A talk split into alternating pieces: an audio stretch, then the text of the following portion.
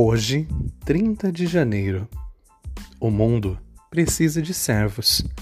Nem mesmo o Filho do Homem veio para ser servido, mas para servir e dar a sua vida em resgate por muitos. Marcos, capítulo 10, versículo 45.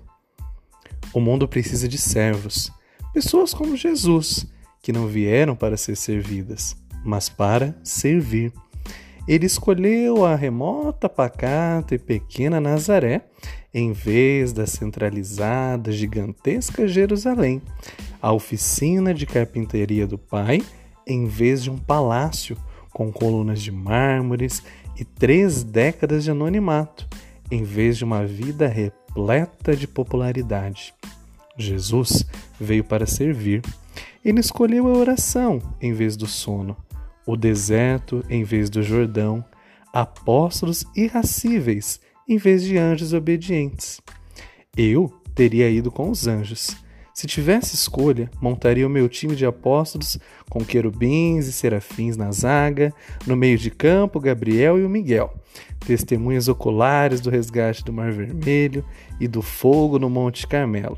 Eu escolheria os anjos.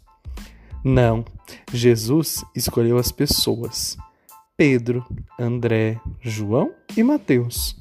Quando eles ficaram com medo da tempestade, ele a acalmou.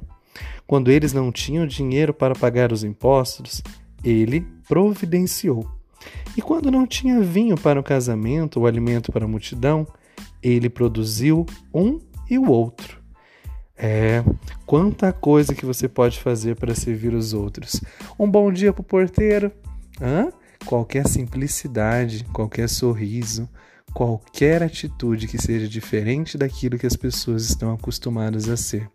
Seja diferente. Sirva o próximo, sirva com amor, com carinho. Eu sou só mais um João.